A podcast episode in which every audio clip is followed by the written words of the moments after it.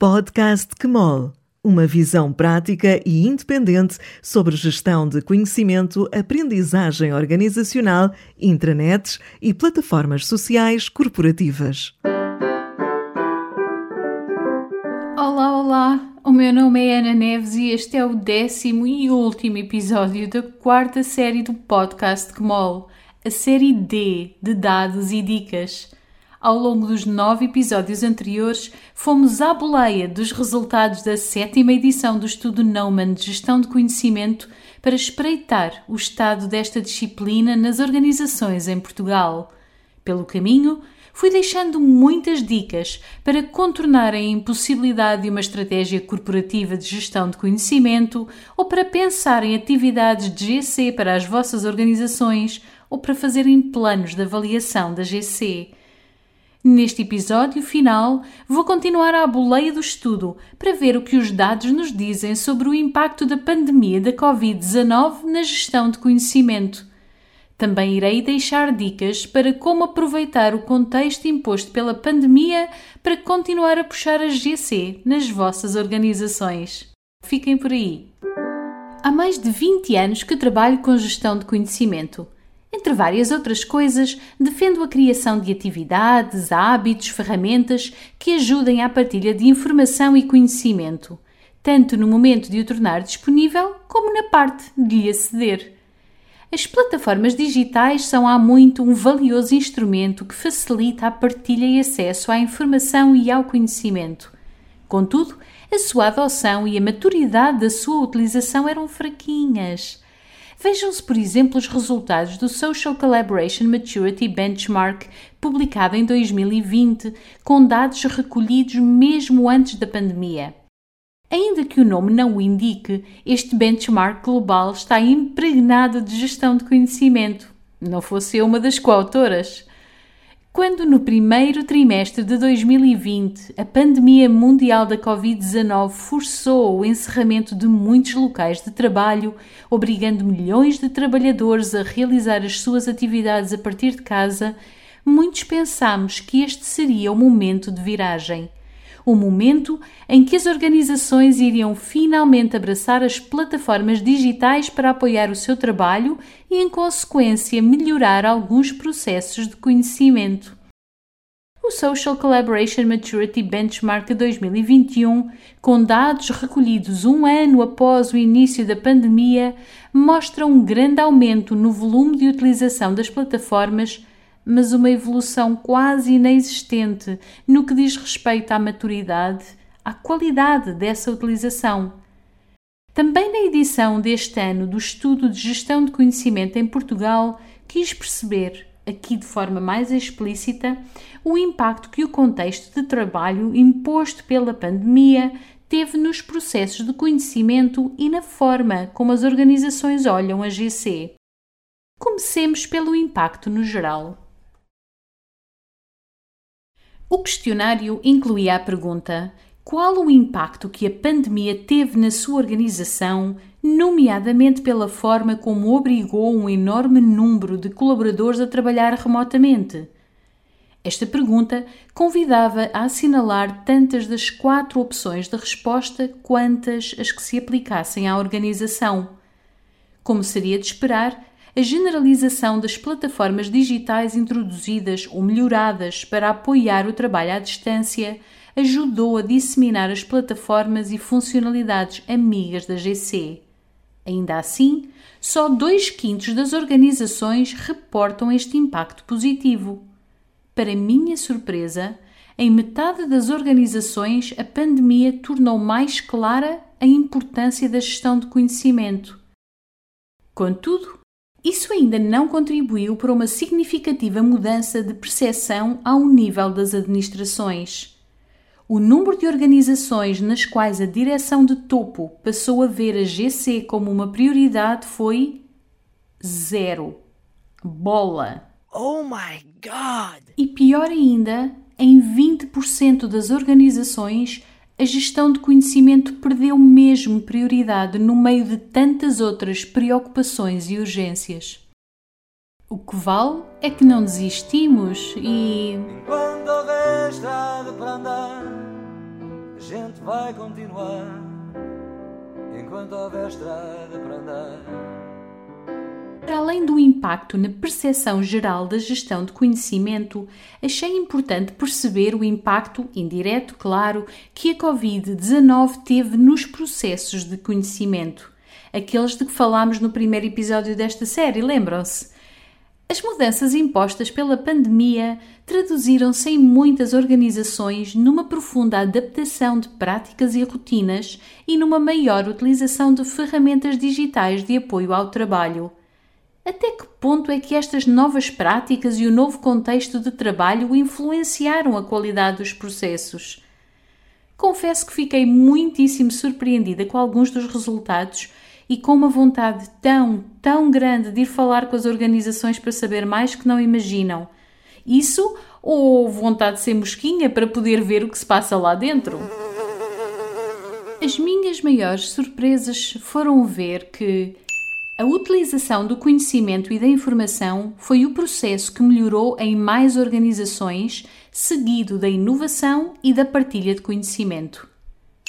A formação só aparece em quarto lugar.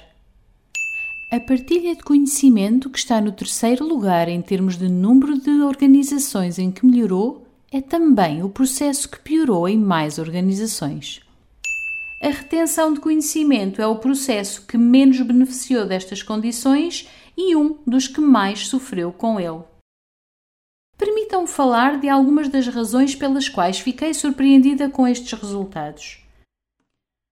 Não tenho grandes exemplos de processos de inovação que tenham melhorado por causa deste contexto de pandemia. Acredito que as organizações sintam ter inovado mais ou pensem em mil e uma formas de como conseguiram inovar para se adaptar à pandemia. Talvez seja essa a razão pela qual responderam de forma tão positiva. Mas inovar, em resposta a uma necessidade, a uma situação, não equivale a melhorar um processo de inovação. Depois temos a questão da formação. A formação surge como um processo que melhorou durante a pandemia em 44% das organizações, atrás da utilização e partilha de conhecimento e da inovação. Vi muitos exemplos fantásticos de como as organizações repensaram o processo de formação disponibilizando o acesso a plataformas digitais com conteúdos formativos, organizando sessões de partilha, implementando programas de buddies para que colaboradores mais experientes pudessem acompanhar e ensinar os mais júniores, ou simplesmente dando permissão para a participação em conferências e palestras externas online. Ainda que quantidade esteja longe de ser qualidade, a verdade é que os colaboradores passaram a ter acesso a um rol infindável de oportunidades acredito que este processo seja aquele cujas mudanças vão ter um maior e mais duradouro impacto nas organizações. Acho interessante que a partilha de conhecimento surja como um dos maiores beneficiados e um dos maiores prejudicados. Uma das pessoas comentou: pela natureza do negócio de consultoria, a presença física é muito útil, sobretudo para passar conhecimento tácito e suportar a interpretação de temáticas mais concretas. Daí os impactos negativos acima elencados. Não concordo com esta razão. O conhecimento tácito pode perfeitamente ser disseminado à distância em áreas de consultoria. Acredito que a variação de resultados tenha antes a ver com a cultura da organização e com a forma como usou as plataformas disponíveis. Uma das grandes valias das plataformas digitais é a facilitação da colaboração e comunicação assíncronas. Se essa possibilidade fosse efetivamente abraçada pelas organizações, as plataformas passariam a ser repositórios de muito mais conhecimento, mesmo que não estruturado, e isso seria um enorme contributo para a retenção de conhecimento. Pensem na seguinte situação: uma pessoa prepara-se para iniciar um projeto de grande impacto para a organização. Tem consciência de que a organização já fez projetos semelhantes no passado, mas para além dos relatórios finais não consegue encontrar informação detalhada sobre eles, nomeadamente sobre os passos dados. Faz uma pesquisa na plataforma digital de colaboração e encontra um conjunto de conversas de equipa onde são pesados os prós e os contras de várias opções. Aquelas mensagens trocadas como parte do dia a dia de trabalho dos colegas na altura serviram agora para perceber o processo de tomada de decisão e para identificar os colegas envolvidos. Será agora fácil contactá-los para complementar a informação que falta.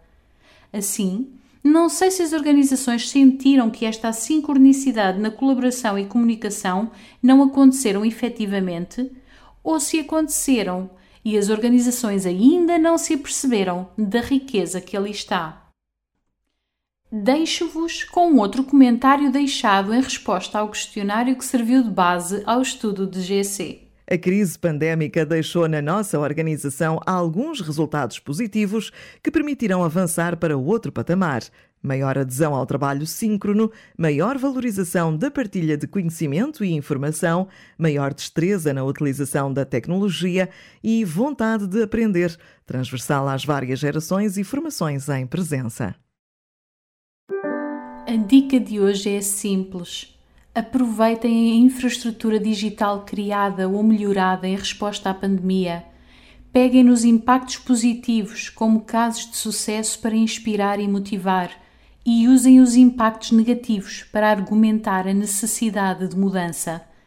Não olhem para a pandemia como uma coisa chata do passado. A pandemia veio provocar situações que, se não mudaram já as organizações, mudaram pelo menos as expectativas de muitas das pessoas que nelas trabalham.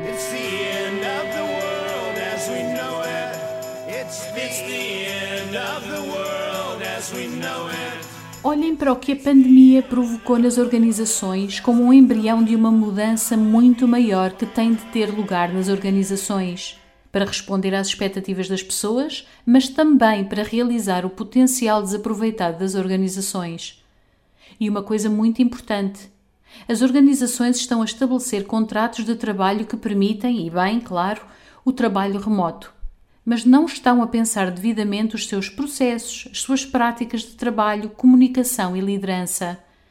Talvez pelo cansaço destes últimos anos tão exigentes, ou talvez por inconsciência, não sei. Vejo as organizações a puxar para o que antes era normal e a agir, a pensar e a querer os colaboradores como antes da pandemia. Não se adaptam estilos de liderança e gestão, práticas de colaboração em contexto híbrido? Isto pode levar à desgraça de muitas organizações pela saída de colaboradores-chave insatisfeitos ou, no mínimo, a uma gigante perda de oportunidades para melhorar a agilidade, a eficiência e a eficácia do trabalho realizado. Se quiserem trabalhar este tema nas vossas organizações, espreitem as sessões Hybrid Ready, workshops online para identificar oportunidades na interação com clientes, colaboração em equipa, liderança, cultura organizacional, competências, retenção e acesso ao conhecimento são sessões de meio-dia que a Nauman, eu, faço em parceria com a minha parceira holandesa Orange Trail. E assim chegamos ao fim do último episódio da série D do podcast Kmol. Neste episódio, olhamos para o impacto que o contexto de pandemia teve nos processos e na gestão de conhecimento das organizações. Como dica, recomendei que as organizações aproveitem este momento para definir, repensar ou solidificar práticas de trabalho, comunicação e colaboração que contribuam para a gestão de conhecimento em contexto de trabalho híbrido ou totalmente distribuído. Espero que este e os nove episódios anteriores vos tenham sido úteis. Enviem-me os vossos comentários, o vosso feedback Quero muito perceber se faz sentido aventurar-me numa nova série do podcast Kmol e, em caso afirmativo, os temas que gostariam de ver abordados. O meu e-mail é editor.kmol.pt. Até um dia destes. A dificuldade que menos organizações apontaram na edição 2022 dos 22, Ana Fogo. E o que tens a dizer sobre isso, Ana? Outra vez sobre isso? E o que é que tens a dizer sobre isso, Ana? Sobre isso? Já a segunda vez que dizes uma coisa. E o que tens a dizer sobre isso, Ana?